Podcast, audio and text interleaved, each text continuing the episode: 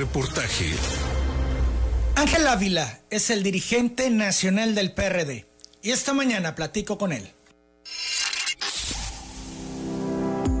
Telereportaje presenta la entrevista con Emanuel Civilla.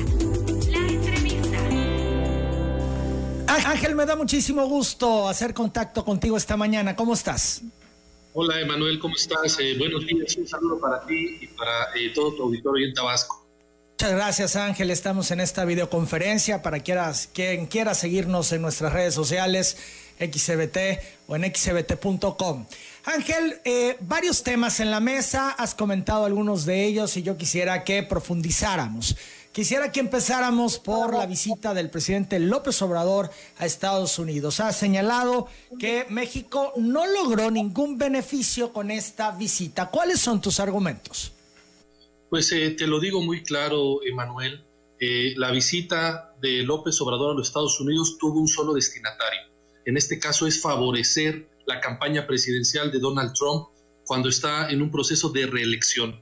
Si en realidad hubiera sido una reunión para, para digamos, afirmar los lazos del TEMEC, hubiera ido también el primer ministro de Canadá, Justin Trudeau.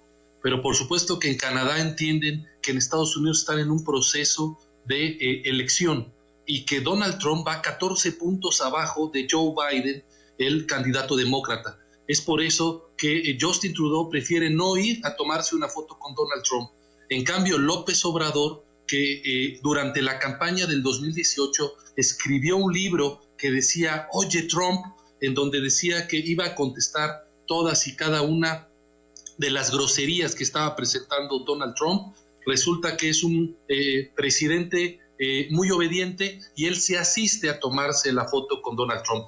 Después de la visita de López Obrador, empezaron a circular ya los spots de la campaña del republicano de Donald Trump, pidiendo el voto hispano, pidiendo el voto latino a favor de la reelección de Donald Trump. Entonces eh, es evidente que la campaña solamente benefició a uno de los personajes, pues en realidad el TEMEC ya se había firmado, Emanuel, que por cierto se firmó en el gobierno de Peña Nieto, claro, con la anuencia de, López Obrador, pero en general esta visita eh, no le dio nada a México, solamente benefició al presidente más racista y más antimexicano que ha tenido los Estados Unidos.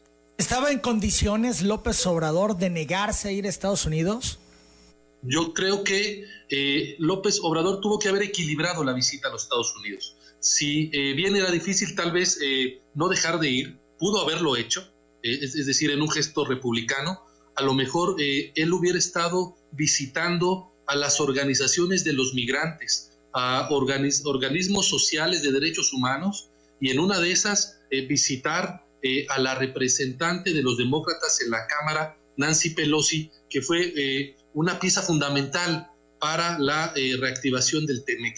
Es decir, aquí lo que se critica es que se va a apoyar a un presidente antirracista y antimexicano. Y lo peor es que cuando lo hace, no da una visita equilibrada. Es decir, López Obrador pudo haberse reunido con Donald Trump y después con organizaciones de migrantes que se las pasa alabando en público, diciendo López Obrador que qué bueno que mandan miles de millones de reservas para mantener la economía en el país, pero no les dedicó una sola hora de su visita. López Obrador estuvo media hora en la Casa Blanca y después tuvo una cena. ¿Qué hizo López Obrador en todo ese tiempo? Digamos que no tuvo actividad con Donald Trump pudo haber eh, visitado a estas asociaciones de migrantes mexicanos, hispanos, eh, para, eh, digamos, tener pláticas o haberse reunido con los demócratas. El problema es que a lo único que fue fue echarle porras a Donald Trump, Emanuel. Trump fue, la intención de Trump era manejar, manipular a López Obrador. evidentemente lo sabe bien López Obrador. Trump Imagínate, tuitea una foto del muro un día antes de la llegada de López Obrador. Está López Obrador con él en la cena y en el evento de la, de la Casa Blanca y se desvive en halagos para el presidente mexicano. Por supuesto que Donald Trump está muy contento con López Obrador, Emanuel. Es decir, López Obrador le está ayudando a las causas de la campaña de Donald Trump. Tú recuerda, en 2016, la primera vez que Donald Trump ganó la presidencia, dijo, México va a ser un muro y lo va a pagar.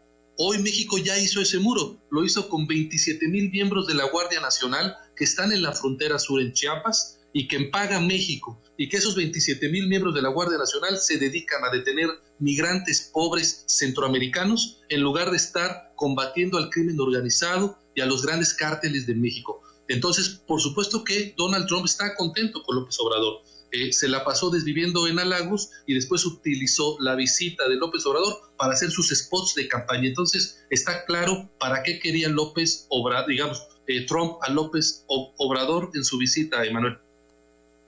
Con Ángel Ávila, él es el dirigente nacional del PRD. Otro tema al que te has referido en últimos días, Ángel, ha sido al asunto de seguridad y has dicho las estrategias del gobierno de, la 4T son un fracaso.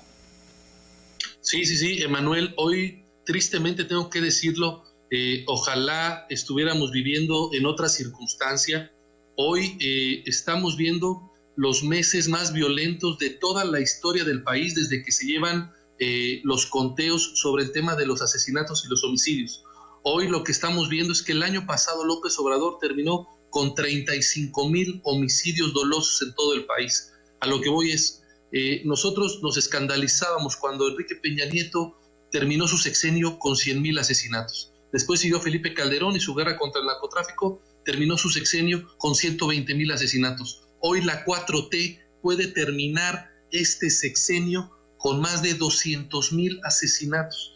Si tú eh, multiplicas 35 mil por seis años, estamos hablando de que puede haber más de 200 mil asesinatos. ¿Por qué se da eso? Porque hoy eh, las estrategias de combate a los criminales no son las más adecuadas. Hoy los mensajes que llegan de la presidencia es que se puede pactar con los narcotraficantes. Recuerda tú que López eh, Obrador Emanuel eh, aceptó que él había dado la orden de liberar a Ovidio Guzmán.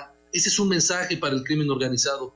López Obrador eh, se desvive en halagos y saluda a la mamá del Chapo Guzmán y cuando las madres de los más de 30 mil desaparecidos le piden una reunión, los ignora. Cuando los colectivos que buscan eh, a sus familiares como y que luchan por una mayor justicia, como el caso de Javier Sicilia y el colectivo que ha conformado alrededor de todas, de todas esas mexicanas y mexicanos que han sido víctimas de la delincuencia, López Obrador los ignora y no los recibe. Pero en cambio la mamá del Chapo Guzmán hasta se baja del carro y va y la saluda de manera personal.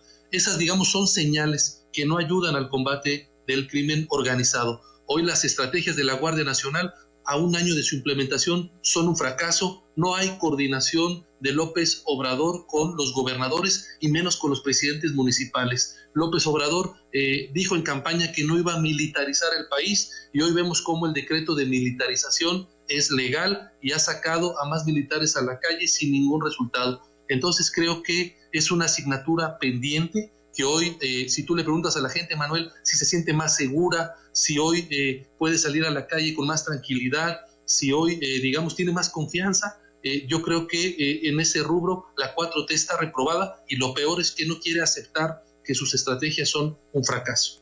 Ángel, ¿cuál sería la propuesta del PRD en relación al tema de seguridad? ¿Qué se tendría que hacer?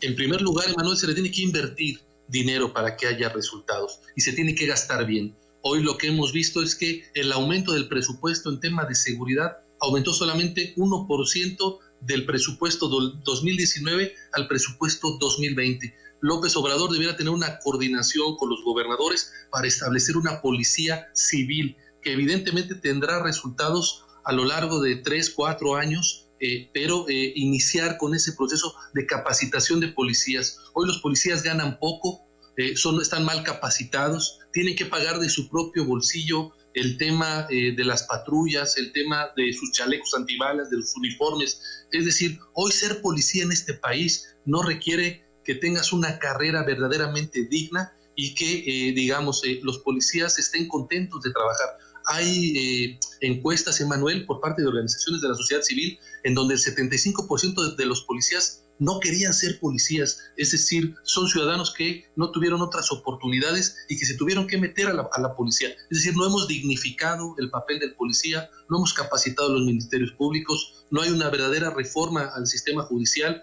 Es decir, se tendría que hacer muchas cosas, pero entre ellas invertir eh, dinero para mejorar eh, a las policías. Hoy lo que vemos, perdón Manuel, es se invierte dinero en obras faraónicas como el tren Maya, en obras faraónicas como la refinería de Dos Bocas, que no va a servir para el país, o en el tema del aeropuerto de Santa Lucía. Este año, esas tres obras, Emanuel, tienen casi presupuestados casi 120 mil millones de pesos. Este dinero o una parte podría irse a temas de seguridad para que la gente viviera mejor.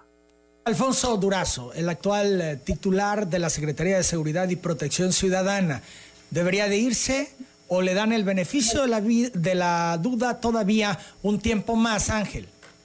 Eh, te lo digo muy claro, Manuel, Alfonso Durazo se va a ir. Y se va a ir no por ser un funcionario ineficiente como lo es actualmente. Se va a ir porque Alfonso Durazo está pensando en la candidatura a gobernador del estado de Sonora por Morena. Es decir, pones a un personaje que tiene eh, cero experiencia en temas policiales. Alfonso Durazo fue secretario particular de Vicente Fox, ha sido diputado, ha sido secretario particular de Luis Donaldo Colosio no ha estado en ninguna eh, institución que tenga que ver con el sector policial. Verdaderamente, Alfonso Durazo es un buen político. Yo lo reconozco, eh, es amigo, pero Alfonso Durazo está pensando en ser, gobernador del estado de Sonora, no está pensando en cómo abatir, eh, digamos, las estadísticas criminales. Por eso creo que Alfonso Durazo de todas formas se va a ir y ojalá que el presidente ponga al frente de la Secretaría de Protección Ciudadana a un personaje que tenga un currículum y que tenga una historia de vida en temas policiales para ayudar en las estrategias en contra del crimen. ¿Ustedes tendrían alguna propuesta, Ángel? No, no, no. Nosotros creemos que hay propuestas por parte de las organizaciones eh, de la sociedad civil. Los colectivos más importantes están agrupados en un, digamos, en un megacolectivo que se llama Seguridad sin Guerra. Ahí hay distintos especialistas y analistas que creo pudieran ser eh, buenas cartas para poder desarrollar una estrategia de una policía civil eh, y sacar al ejército del combate a los criminales. Yo nada más te, comento un, ejemplo muy rápido. El tener al ejército para enfrentar al crimen organizado es la posibilidad de que el ejército pueda ser contaminado con, eh, digamos, con sobornos, que pueda ser contaminado por los propios cárteles criminales. Hoy ningún país de primer mundo ni siquiera Italia, Francia o Estados Unidos tienen a su ejército combatiendo al crimen organizado por lo mismo. Eh, en Estados Unidos existe la DEA, el FBI, eh, otras agencias. No se expone al ejército a estar en contacto con el crimen organizado. Eso es algo que López Obrador no ha entendido. A nuestro ejército hay que cuidarlo para que no sea motivo de contaminación por parte eh, de los cárteles de la droga. ¿Por qué dices, Ángel, que López Obrador es un predicador? López Obrador es un predicador porque eh, quiere darnos un mensaje, a veces, eh, digamos, de un fundado optimismo, de que estamos eh, viviendo o saliendo adelante de la pandemia, que vamos bien, que México no se va a caer, que México puede salir adelante. Eso lo escuchas cuando vas a un curso de, digamos, de autoestima, en donde dicen, adelante, tú puedes, échale ganas, ¿no? Eh, yo creo que nosotros necesitamos un presidente, Manuel, que diga las cosas como son, con un realismo, también con optimismo, pero muy real. Ayer, fíjate, ayer eh, rebasamos desgraciadamente a Italia como el cuarto país con más muertes por COVID. Eh, somos el cuarto país y solamente con las muertes registradas. Hay un gran subregistro de personas que desgraciadamente han muerto en la pandemia y que nunca se les hizo la prueba. Bueno, hoy nosotros con ese subregistro somos el cuarto lugar del mundo en muertes por COVID. Y López Obrador el mismo día de ayer saca un video en donde dice, no se preocupen mexicanas y mexicanos, vamos bien, la pandemia se ha, ha perdido intensidad y vamos a salir adelante. Yo creo que eh, no necesitamos un mensaje así, necesitamos un mensaje del presidente que nos diga qué está haciendo, cuántas camas hay, cómo ha bajado el índice de eh, personas que han sido infectadas con el virus, cuando hace dos días tuvimos el mayor número de personas infectadas con el virus, con casi 6 mil personas por día. Entonces, no puede ser que un predicador esté diciendo que las cosas van bien cuando lo que queremos es realismo y que nos diga qué acciones está haciendo el gobierno cómo se ha coordinado el gobierno federal con los estados, con los municipios, y lo que vemos es que es un desastre. Hoy López Obrador se la pasa predicando porque les ha dicho a los estados, ustedes tienen la responsabilidad de abrir o no, ustedes tienen los, las camas, ustedes tienen la responsabilidad de darle al gobierno federal las, los números de cuántos muertos, de cuántos infectados, y le dice a los ciudadanos, y si ustedes se infectan es porque no han tomado las medidas de protección necesarias, no han aprendido a cuidarse del coronavirus. es decir, hoy pareciera que López Obrador y su gobierno se lavan las manos con el, con el coronavirus porque nada, de, nada, nada es su problema de ellos. O es un tema de los estados o es un tema de los ciudadanos. Por eso creo que López Obrador actúa como predicador y no como un jefe de Estado. La dirigencia nacional del PRD está solicitando la renuncia de López Gatel, el subsecretario de Salud. Eh, por supuesto, es un eh, funcionario que se le ha pasado mintiendo a los mexicanos. Nos ha dicho que eh, cada semana nos dice que ya llegamos al pico de la pandemia y cada semana nos enteramos que hay más contagios y hay más muertes. Y lo vuelve a decir cada semana. Cada semana vamos a llegar al pico de la pandemia, la pandemia va a descender y lo que vemos con sus propios datos es que la pandemia va creciendo. Uno no puede confiar en un funcionario que no está diciendo la verdad a los mexicanos. En un funcionario que dijo, imagínate nada más, Emanuel, que México no iba a tener más de 8 mil muertos por la pandemia. Hoy vamos a llegar a los 35 mil muertos. Es decir, solamente se equivocó por un 400% en sus cálculos. Es un personaje que ha dicho la barbaridad de que el presidente López Obrador no es una fuerza de contagio, sino una fuerza moral. Ha dicho eh, cosas tan brutales como que el cubrebocas no sirve o que lo mejor que le podría pasar al país es que a López Obrador le diera coronavirus. Eso lo ha dicho el subsecretario López Gatel. Hoy lo que estamos viendo es un personaje que le gustan los reflectores, eh, que no dice la verdad a los mexicanos y que está claro que el modelo centinela que él utilizó es un modelo que para esta pandemia no sirvió absolutamente de nada. No quiere hacer pruebas, es decir, eh, es un personaje que se niega a hacer pruebas a los mexicanos cuando en todos los países de primer mundo, antes de regresar a una nueva normalidad, lo que se necesita es hacer pruebas masivas para conocer en dónde está el virus y cómo atacarlo. Hoy se hacen pruebas solamente cuando llegan a los hospitales. Es decir, eh, eh, los números que nos presenta López Gatel, él mismo lo ha dicho, Emanuel, hay que eh, multiplicarlos por 8, a veces hay que multiplicarlos por 15, es decir, eh, no hay una estrategia ni siquiera de coordinación con los estados, no hay una estrategia general. Entonces creo que es un desastre el tema de la pandemia y López Gatel debe irse, Manuel. Hablemos de cuestiones electorales. Se ha puesto sobre la mesa la posibilidad de que PRI, PAN y PRD vayan juntos en una alianza rumbo al 2021. ¿Cómo va esta parte? ¿Qué se está construyendo, Ángel?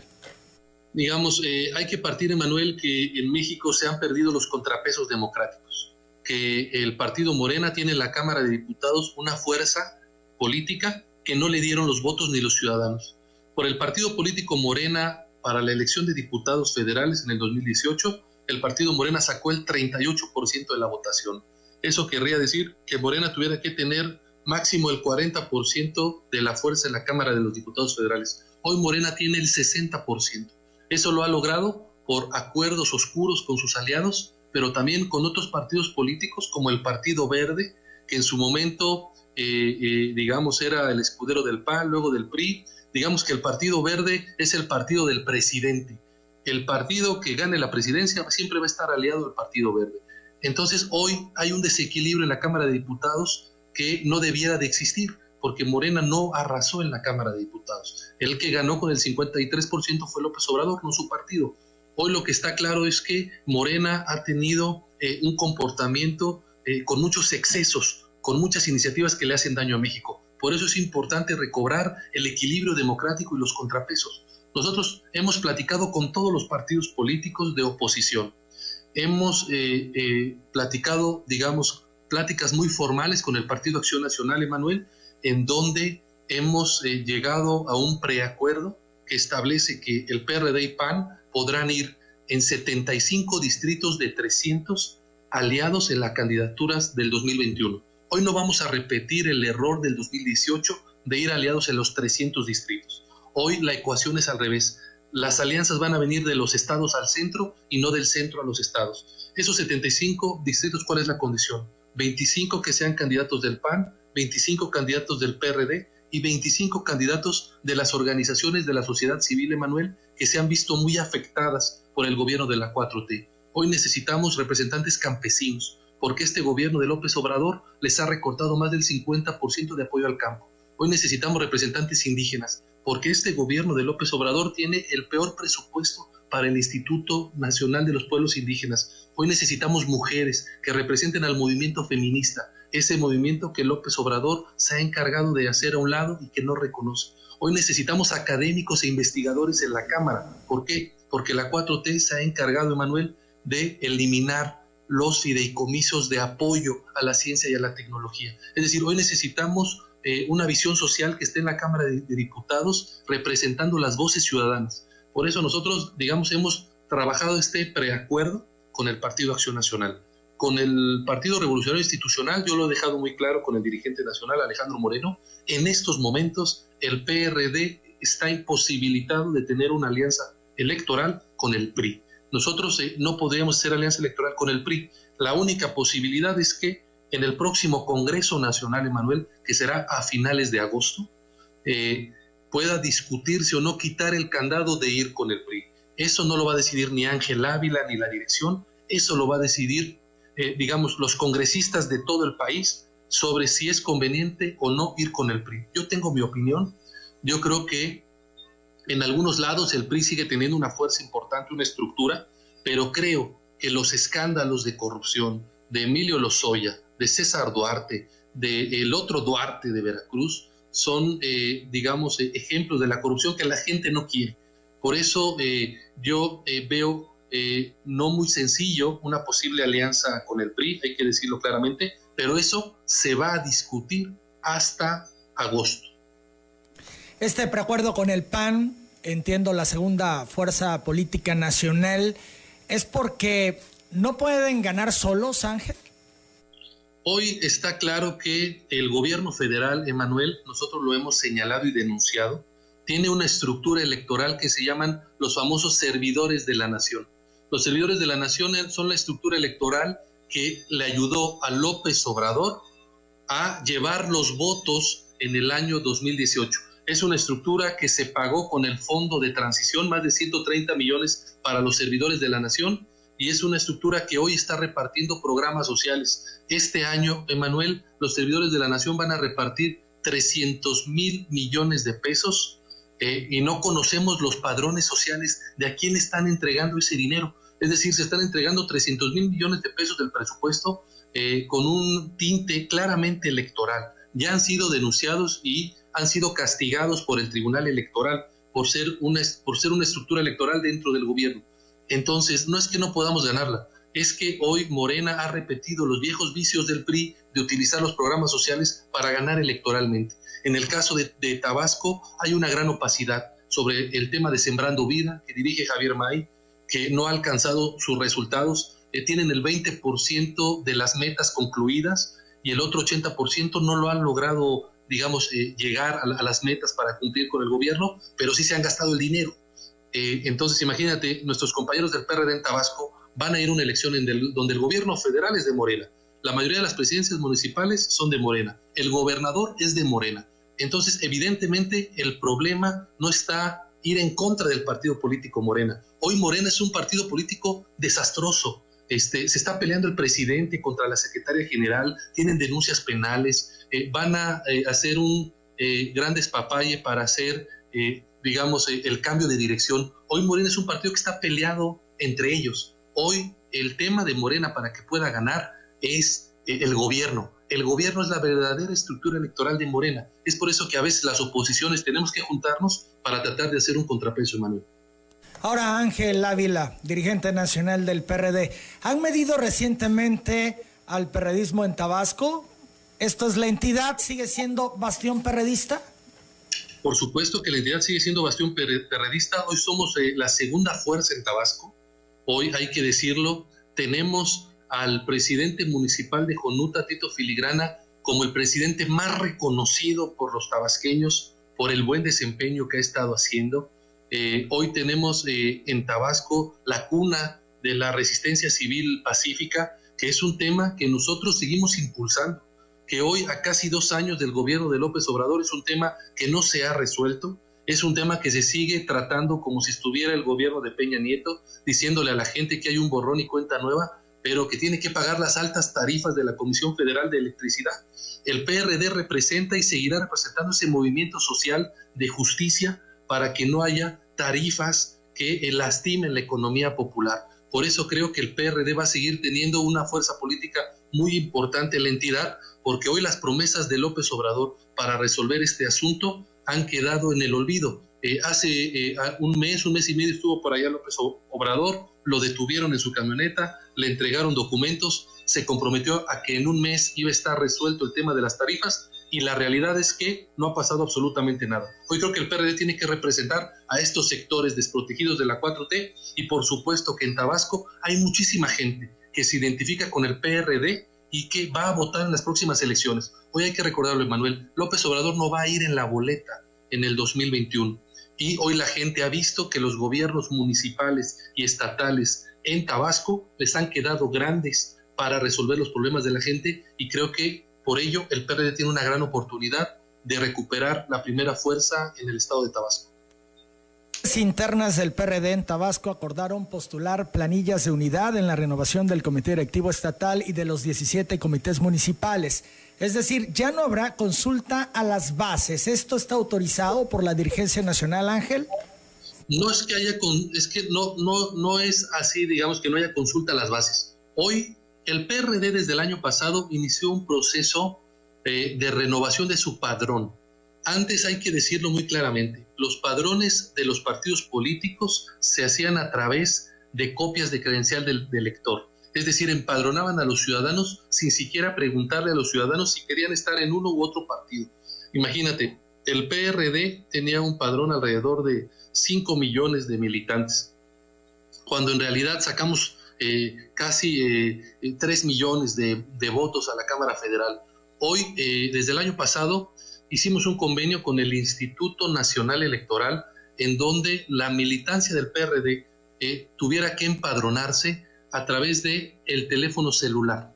Es decir, si tú quieres ser militante del PRD, tienes que tomarte una foto con el celular, tienes que tomarle una foto a la credencial de elector y esos datos no van al partido, esos datos van directamente al Registro Federal de Electores que tiene control el Instituto Nacional Electoral y ellos revisan si efectivamente la gente que se tomó la foto es la misma gente que está empadronada con su credencial y que no hay fraude. Hoy, eh, gracias a esa renovación, a ese convenio que tuvimos con el INE, el PRD tiene un padrón de 1.350.000 afiliados. Hoy lo importante, Manuel, más allá del número, que para mí es, es muy grande, tenemos más afiliados que el PAN a nivel nacional, por ejemplo, pero es que los ciudadanos que se afiliaron al PRD lo hicieron de manera eh, decidida, es decir, no se, no se utilizó la copia de la credencial del elector para inscribirlo. El ciudadano aceptó tomarse la foto y registrarse con el, con el tema del INE en el teléfono celular y firmar. A lo que voy es, hoy, eh, digamos, los equipos políticos del PRD que trabajaron la afiliación saben la fuerza política que se tiene. Hoy creo que lo más importante es demostrarle a la ciudadanía que tenemos un periodismo en unidad, que somos distintos a Morena, que mientras Morena se está peleando y desgarrando internamente, el PRD puede renovarse en unidad de mano. Entonces, estas planillas de unidad, eh, ¿cómo se van a conformar? Eh, eh, vaya, en el caso de Tabasco, Juan Manuel Fósil, por ser la expresión con más presencia, ¿es quien tendrá el, control de la dirigencia y en los municipios? Hoy lo que, lo que se va a hacer es que cada equipo político que afilió, que te digo de manera individual, sin inflar el padrón, va a ser acreedor eh, al número de consejeros estatales que les corresponde para integrar el Consejo Estatal. Y el Consejo Estatal de Tabasco se reunirá más o menos entre el 15 y el 20 de agosto de, digamos, eh, el próximo mes. Y en ese Consejo Estatal tiene que haber una votación mayoritaria del 60% para poder elegir al nuevo presidente y secretario general o secretaria general del comité en Tabasco. Entonces, digamos, serán los consejeros, los nuevos consejeros estatales del PRD, quienes definirán a mediados de agosto a su nueva dirigencia. Del Consejo Político Estatal del partido, JJ Martínez, quien fuera hasta hace poco presidente de este consejo, está pasando un proceso judicial. eh, vinculado con el tema de la estafa maestra, es detenido. De hecho, una juez vincula, lo vincula por desvío de recursos. El posicionamiento de la dirigencia nacional del PRD en relación a este asunto. Estamos hablando que es un perredista que fue el presidente del Consejo Político Estatal. Hay que decirlo claramente, Manuel. Eh, las personas cuando son funcionarios tienen que responder eh, por sus actos lo único que nosotros estamos pidiendo es que haya un juicio justo, que esto no signifique una cacería de brujas. Si hay elementos con los cuales proceder para eh, este personaje, finalmente tiene que enfrentar eh, la justicia como todos los mexicanos. Hoy creo que lo importante es mandar un mensaje de que el PRD no va a aceptar la impunidad eh, ni la corrupción. Hoy lo único que pedimos es un juicio justo conforme al Estado de Derecho. si este personaje se le comprueba que hubo desvíos, tiene que ser castigado. En cambio, si no se le comprueba, tiene que ser dejado en libertad y se le tiene que pedir una disculpa pública. El PRD no va a solapar absolutamente ningún acto de corrupción. Esa es la posición nuestra desde, la dirección, Emanuel. En estos momentos, entonces, la dirigencia nacional del PRD que tú encabezas no mete las manos al fuego por JJ Martínez. Nosotros no metemos las manos al fuego por nadie. Eso hay que dejarlo muy claro. El PRD es una institución que va más allá de personas o de personajes. El PRD es una institución social que se ha ganado en 30 años de lucha un espacio en la vida democrática de México. Entonces, el PRD tiene que ser muy claro con sus convicciones y con congruencia. Entonces, eh, lo que decimos es juicio justo y que se determine si hay o no elementos para poder proceder en contra de este personaje. Nacional del PRD tiene alguna información sobre las acusaciones, las imputaciones a JJ Martínez? Eh, no, solamente lo que ha salido en la prensa y esta supuesta vinculación con el tema de la estafa maestra. Eh, ¿Ha habido algún tipo de vínculo, de eh, diálogo entre JJ Martínez con la dirigencia nacional del PRD? Vaya, ¿les ha pedido ayuda? No, Emanuel, absolutamente no. No hemos tenido comunicación con él. Eh, desde hace muchos años. ¿Desde hace muchos años? ¿No tienen comunicación con él? Sí, eh, yo eh, la, última vez que pude saludarlo fue alrededor de hace dos años, yo creo dos, dos años y medio. Bien, desde entonces cero comunicación y después de este, esta circunstancia legal que atraviesa, la distancia es lo que ha prevalecido. Digamos, eh, Sí, digamos, nosotros estamos en, otras actividades nacionales, Emanuel, pero repito, nuestra posición es un juicio justo y conforme a derecho. Nada más, pero tampoco nada menos. Duda para JJ Martínez. Perdón, perdón, Emanuel. No hay beneficio de la duda para JJ Martínez. Pues nosotros lo que decimos es que haya, yo creo que lo que más eh, interesa es que haya un juicio justo, más allá de la duda. Cuando hay un juicio justo y no hay una cacería de brujas, o digamos tienes a un gobierno que presenta los elementos y las pruebas y están ahí, pues evidentemente se tiene que castigar. Nosotros no vamos a solapar eh, un acto de corrupción, no es en nuestro estilo. Nosotros eh, este, no metemos las manos al fuego por nadie, no es el caso de JJ. Yo creo que aquí hay que ser congruentes. Cuando hay elementos y se tiene que proceder, se tiene que hacer. Cuando no los hay, también el gobierno tendría que decirlos de que no encontró las pruebas necesarias. No lo sé en estos momentos, no quiero prejuzgar, lo único que pido es lo que pediría cualquier mexicano que estuviera en una circunstancia igual, un juicio justo conforme a la ley. Si esto se comprueba, si al final resulta culpable JJ Martínez, va a ser un golpe para el PRD en Tabasco. Tú hablabas del PRI, ¿por qué no aliarse con el PRI? Nos dabas tu posición personal al respecto, decías los casos de escándalo de corrupción de Lozoya, de Duarte, por mencionar solo dos. En Tabasco sería el de JJ Martínez.